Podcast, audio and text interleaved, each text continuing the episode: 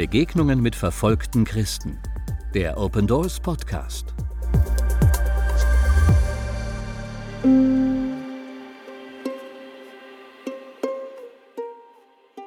Ein paar Christen warnten mich. Du könntest in Gefahr sein.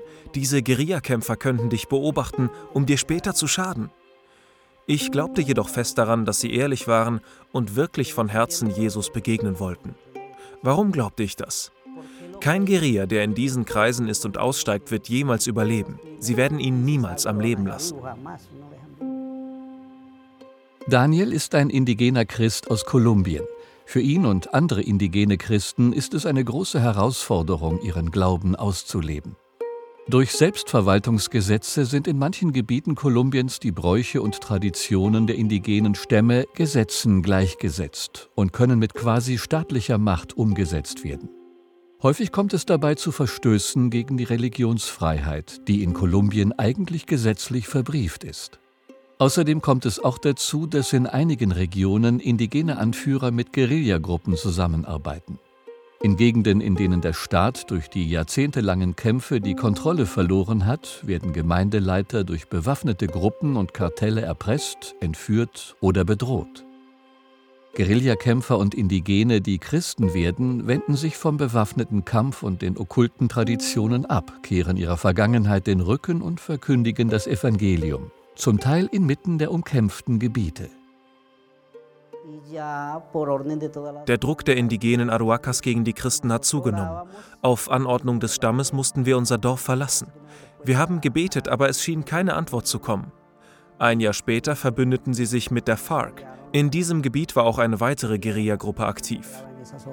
Sie verbündeten sich und gaben uns ein Ultimatum, wann wir gehen müssten. Denn wenn nicht, sagten sie, gibt es genug Land, alle zu beerdigen, die es drauf ankommen lassen wollen. Daher zogen wir in eine andere Stadt. Das war das Ende unserer Kirche in dem Dorf. Sie zerstörten unser Gemeindehaus und das Haus des Pastors. Sie haben alles niedergerissen und einen Haufen Schutt hinterlassen. Und sie nahmen sogar alle Dachziegel mit. Das waren die Dorfbewohner und die bewaffneten Kämpfer. Sie hatten ein Bündnis geschlossen, dass die jungen Indigenen sich ihnen anschließen würden, wenn die Guerilla uns ausschalten würde.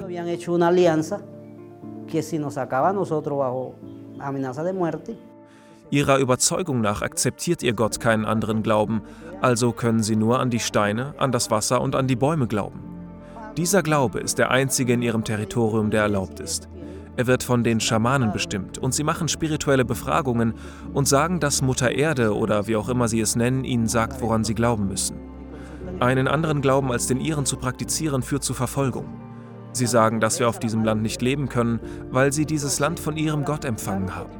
Wenn du also einen anderen Glauben praktizierst, kannst du hier nicht leben, du musst gehen. An Jesus können nur Weiße glauben, sagen sie. Du kannst draußen daran glauben, aber nicht hier. Usted puede predicar, perdón, practicar eso en la parte afuera, pero aquí dentro no. Sie bekommen keine Antworten auf ihre Rituale, solange es Christen hier gibt. Es gibt keine Antworten und keinen Erfolg, weil sie sagen, dass es durch die Christen verhindert wird. Deshalb akzeptieren sie keinen anderen Glauben, schon gar nicht das Evangelium.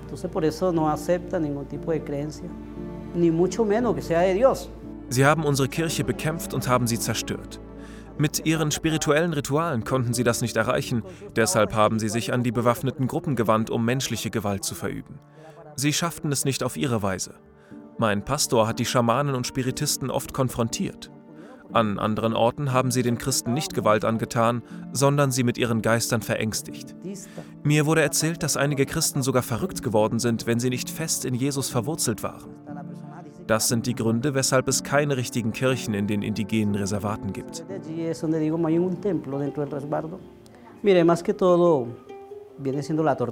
Sie folterten auch. Als ich zu meinem Glauben an Jesus fand, fragten sie mich, willst du dem Evangelium abschwören oder nicht? Und sie legten Steine auf den Zementboden und dann musste ich mich dorthin knien. Sie zwangen mich, meine Knie auf den Steinen zu platzieren und das tut furchtbar weh. Encima del piso, encima de las piedras, eso es una tortura muy fea. Sie zwangen mich vor etwa 200 Leuten auf die Knie und sagten, wenn du nicht aufhörst, dann wirst du weiter knien, bis du ohnmächtig wirst.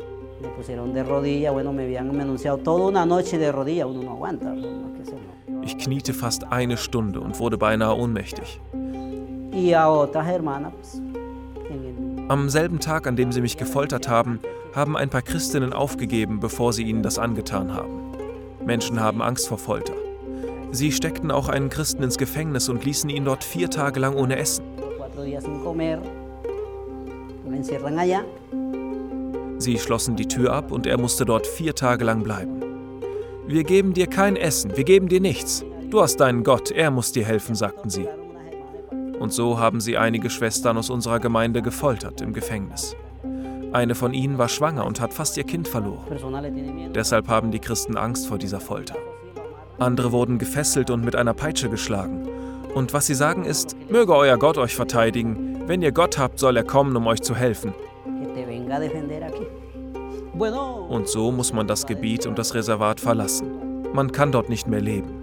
Wenn sie nicht mehr mit dem Tod drohen, muss man trotzdem gehen. Sie stellen ein Dokument aus, das du unterzeichnest, in dem du sagst, dass du gehst, weil du ein Christ bist, und danach vertreiben sie dich.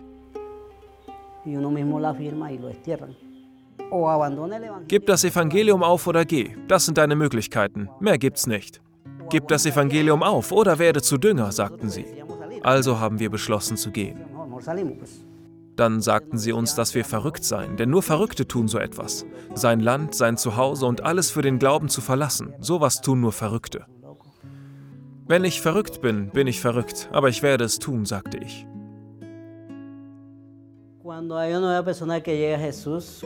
Wenn ein Indigener Jesus findet, beginnen wir ihn im Gebet zu unterstützen, ihn heimlich zu besuchen und zu fasten, damit die Person gestärkt wird.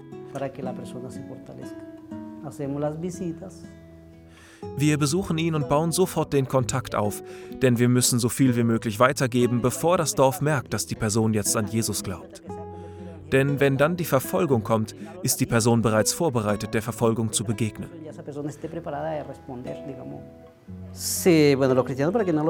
Die Christen verstecken sich in den Bergen, um nicht gefoltert zu werden. Sie beten in den Bergen und wenn sie sich treffen wollen, kommen sie vor Sonnenaufgang, etwa um 2 Uhr morgens und gehen nachts nach Hause. Das ist die einzige Möglichkeit, ihren Glauben auszuleben. Eine andere Art ist, sie bauen kleine Häuser, um sie wie eine Kirche zu nutzen. In unserer Kultur bauen sie auch Häuser, in denen Rituale durchgeführt werden. Sie sagen, wir haben ein Haus gebaut, um Rituale durchzuführen, aber sie beten dort Jesus an.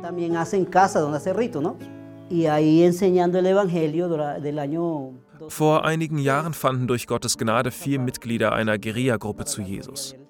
Aber unser Dienst war noch klein, weil ich noch wenig wusste, aber ich wollte unbedingt loslegen. Es waren vier Mitglieder. Einer hat zwölf Jahre lang der ILN angehört und drei, die der FARC angehört hatten. Ein paar Christen warnten mich. Du könntest in Gefahr sein. Diese Guerillakämpfer könnten dich beobachten, um dir später zu schaden. Ich glaubte jedoch fest daran, dass sie ehrlich waren und wirklich von Herzen Jesus begegnen wollten. Warum glaubte ich das?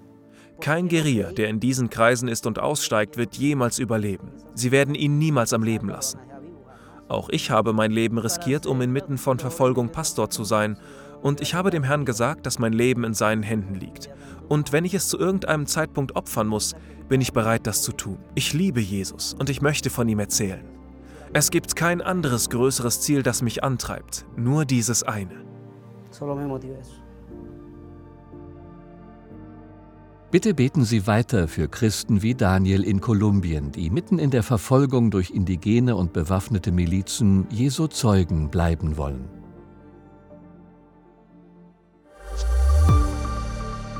Wollen auch Sie verfolgte Christen unterstützen? Werden Sie Open Doors Gebetspartner und erfahren Sie monatlich durch unser Open Doors Gebetsmagazin mehr über die Situation verfolgter Christen weltweit. Jetzt auf unserer Homepage bestellen www.opendoors.de/magazin